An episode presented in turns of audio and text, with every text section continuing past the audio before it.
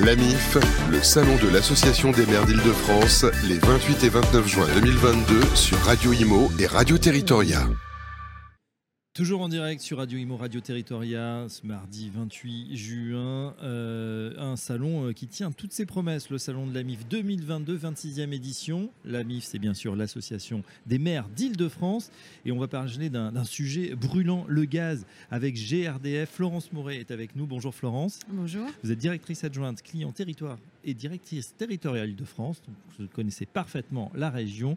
Vous êtes venu en compagnie de Daniel Lhéritier. Bonjour Daniel. Bonjour. Vous êtes directeur des affaires publiques chez GRDF. Alors, première question, on va faire déjà global. On est dans une crise sans précédent. On n'a jamais autant parlé du gaz, du gaz qui flambe, qui a atteint des, sommets au niveau des prix. On connaît bien évidemment la cause, hein, cette, cette guerre en Ukraine, euh, ce gaz qui va être coupé, nos approvisionnements russes en tout cas, et on est obligé, vous êtes obligé, euh, les gaziers, d'aller chercher à l'extérieur de nouvelles ressources. Comment ça se passe sur le terrain?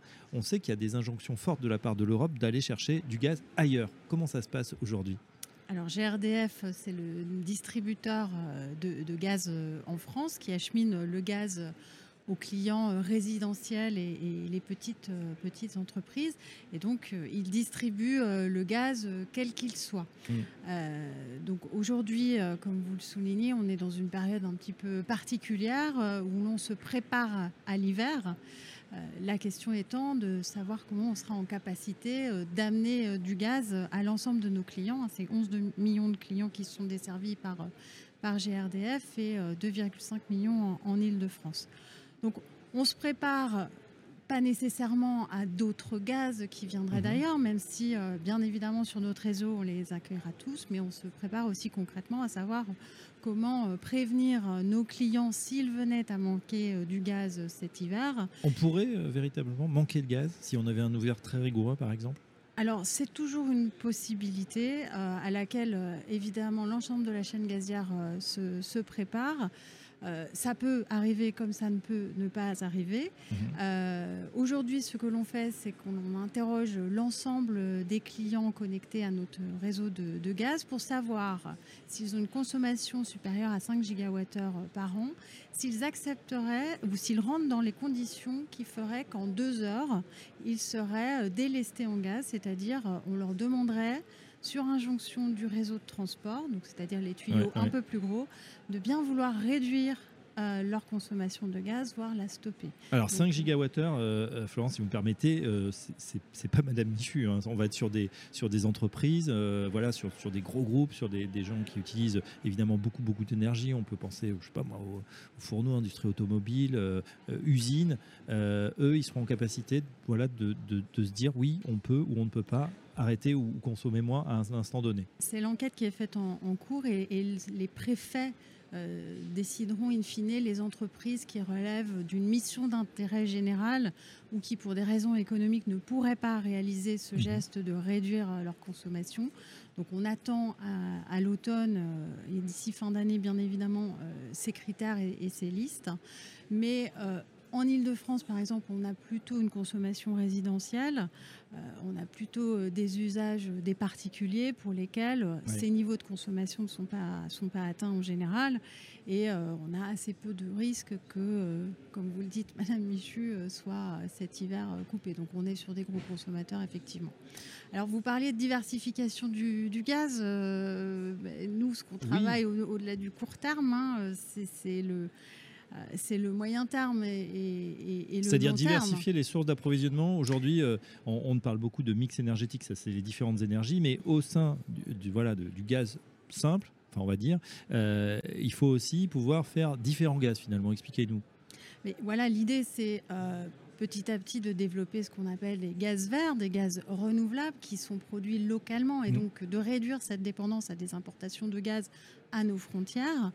Euh, aujourd'hui, il y a une belle dynamique lancée en, France, puisque euh, grâce à la méthanisation, à partir euh, essentiellement de résidus agricoles, on produit déjà localement du gaz vert et renouvelable qui peut ensuite être utilisé pour se chauffer, pour cuisiner et pour des mobilités vertes à partir du GNV. En Ile-de-France, ce sont déjà 40 sites de méthanisation mmh. qui, qui opèrent. Euh, et qui, euh, avec des perspectives, euh, on a, nous, dans nos, planning d'ici fin d'année encore 12 mises en service de, stations de méthanisation. Donc il y, a une Donc ça progresse ça progresse. Daniel Lhéritier, justement, on veut vous écouter, vous entendre également sur, sur ce sujet. c'est vrai, donc ça progresse. Est-ce que c'est suffisant? Est-ce qu'à terme, voilà, on aura un rebalancement ou est-ce que c'est encore euh, finalement, ce, ce, gaz alternatif ou ce biogaz? Non, la, la, dynamique est là, hein, comme le disait Florence, avec des acteurs qui n'avaient pas l'habitude d'être des producteurs d'énergie, on parle des agriculteurs. Donc ça veut dire qu'ils valorisent des déchets liés à leur activité pour faire de l'énergie. Et on a aussi sur les territoires en zone dense, parce que là on parlait des zones agricoles, mais aussi sur les zones denses, des sites de production de méthanisation. Les eaux usées, les stations d'épuration produisent également du gaz vert. D'ailleurs, le SIAP est le syndicat qui produira demain le plus de gaz vert en France, en termes d'acteurs et de, projets de méthanisation en France. Donc on voit qu'on a un enjeu majeur là-dessus.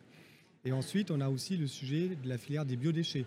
Mhm. Donc les déchets pour euh, pour manger, la restauration, euh, l'hôtellerie. On arrive aujourd'hui à collecter suffisamment de, déchets. On sait que c'est une organisation aussi, hein, le, tri, la collecte, ensuite à apporter au centre de méthanisation. Aujourd'hui, ça, se fait, ça se fait, ça se répand. Enfin, je veux dire, vous avez eu l'oreille euh, attentive des élus. Quand, comment ils réagissent à, ces nouveaux usages finalement ou ces nouvelles contraintes peut-être? Alors, il y a, d'abord un problème, un enjeu de contrainte parce que fin 2023 toutes les collectivités ont l'obligation de mettre en place un processus de collecte mm. et de valorisation de ces biodéchets. Fin 2023, ça paraît loin, c'est demain. Hein. Et c'est demain. Mm. Et le sujet, ça va être à la fois de capter ce gisement et de bien l'orienter.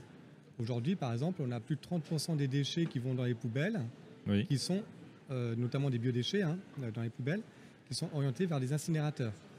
C'est-à-dire que ces déchets, qui sont de l'eau, sont brûlés. Oui n'est pas très logique. C'est dommage. Euh, est-ce que ça veut dire, attention, je vous vois venir, euh, euh, Daniel Lhéritier, Florence Vouret, répondez-moi, est-ce qu'on va avoir une nouvelle poubelle dans nos bacs demain pour justement valoriser ces déchets, peut-être comme on a des composteurs individuels et qu'on aurait finalement de la, matière qui pourrait être compostée, enfin du moins amenée au, au méthanier? Peut-être pour répondre, et je laisserai Florence compléter, il y a typiquement aujourd'hui une expérimentation par la Cémardel, un acteur de l'Essonne, qui, avec une seule collecte, collecte l'ensemble des déchets et avec des différenciations par code couleur des sacs poubelles, mhm.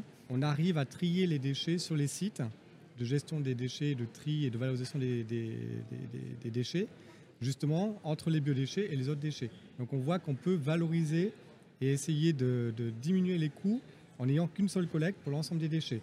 Mais effectivement, ah il faut que les particuliers et les professionnels se mettent dans cette dynamique de séparer les flux à un moment donné. Florence Moret, c'est vrai que ça, va demander, j'allais dire, encore un, effort, mais bon, on a pris l'habitude de ces bacs verts, jaunes, du vert.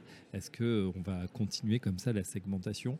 Bon, si on paye l'énergie demain moins cher, pourquoi pas? Alors, je pense que les gens sont capables de, comprendre quand on explique le sens.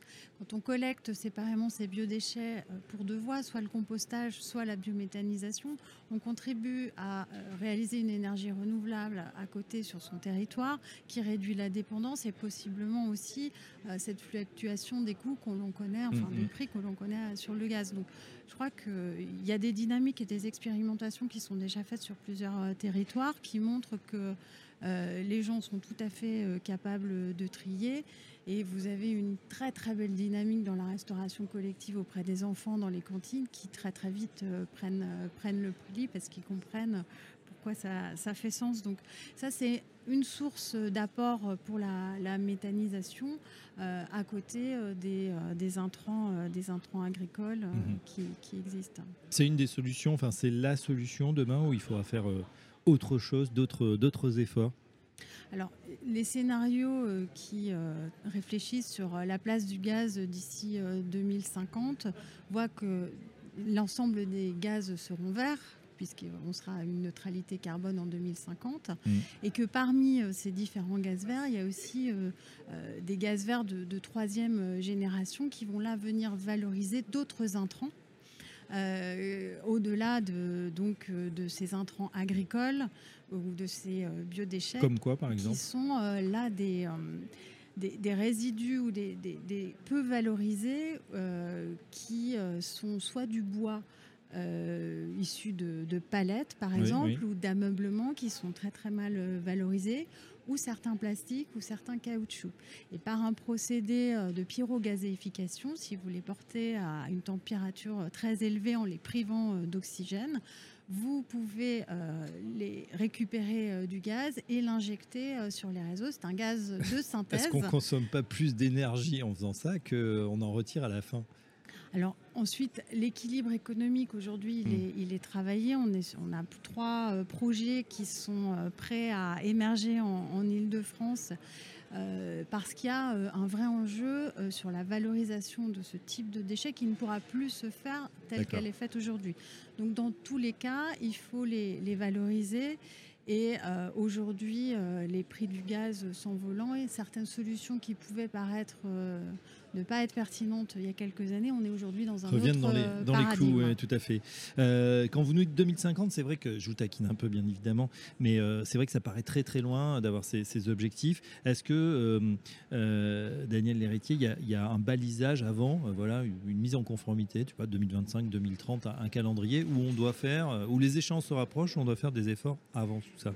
Oui, la, la perspective notamment pour l'île de France, c'est 2030 avec un scénario d'avoir 5 TWh de production de méthanisation, donc la, première génération de gaz vert, et euh, d'avoir 2 TWh de production de gaz de synthèse qui intègre la filière de pyrogasification, mais également le sujet hydrogène. Oui. Alors, comme tout le monde n'est pas super bon ni en maths ni en physique, les oui. TWh, les grands ensembles, 5 TWh par rapport à ce qu'on consomme, tiens, par exemple, aujourd'hui en Ile-de-France bah, C'est combien? On est à. Euh, 5 sur 80. 5 sur 80, donc ça serait 6-7%. Euh, Aujourd'hui, je crois que c'est on est à 1%, hein, c'est ça un petit peu 1% dans la moyenne du coup du territoire. Et donc il faut, on a quelques années pour atteindre ces, 5%. Et, ça, c'est à l'horizon 2030. Ça veut dire qu'après, entre 2030 et 2050, il va falloir démultiplier encore ces efforts avec des économies d'échelle qu'il va falloir aller chercher pour optimiser le coût des filières et de, de captation de ces déchets. C'est atteignable selon vous? Oui, on est on faire tous les efforts pour. On va se mettre en ordre de bataille ou il y aura peut-être des nouvelles innovations? Vous y travaillez? De toute façon, il y aura toujours des, innovations auxquelles on ne pensait pas. Si on réfléchit aujourd'hui, est-ce qu'il y a 20 ans en arrière, on imaginait tous les projets qu'on a aujourd'hui? La pyro, euh, peut-être pas, pas hein. exactement. Donc, euh, en tout cas, ce qu'il est certain, c'est qu'au-delà d'un système euh, tout électrique, il y a la nécessité d'avoir une part de, gaz et l'ensemble des acteurs mm. euh, vous, le diront. Donc, euh, il y, a, y, a, vraiment euh, plusieurs acteurs tout à fait engagés à nos côtés. La, région, l'ADEME, Île-de-France et, l'ensemble d'autres partenaires qui font que aujourd'hui les projets, les projets émergent et on croit tout à fait que on atteindra ces, objectifs. Ah bah c'est bien, de toute façon, j'ai l'impression qu'on n'a pas tellement le choix et puis il faut retrouver cette indépendance effectivement sur l'énergie. Un grand merci pour ces explications très détaillées. Merci à Florence Moret, directrice adjointe client territorial, directrice territoriale Île-de-France chez GRDF et merci également à Daniel Lhéritier, directeur des affaires publiques toujours chez GRDF. C'était un plaisir de vous avoir. On vous souhaite une bonne soirée et à très bientôt sur notre antenne. Merci à vous. L'AMIF, le salon de l'Association des maires d'Île-de-France, les 28 et 29 juin 2022 sur Radio Imo et Radio Territoria.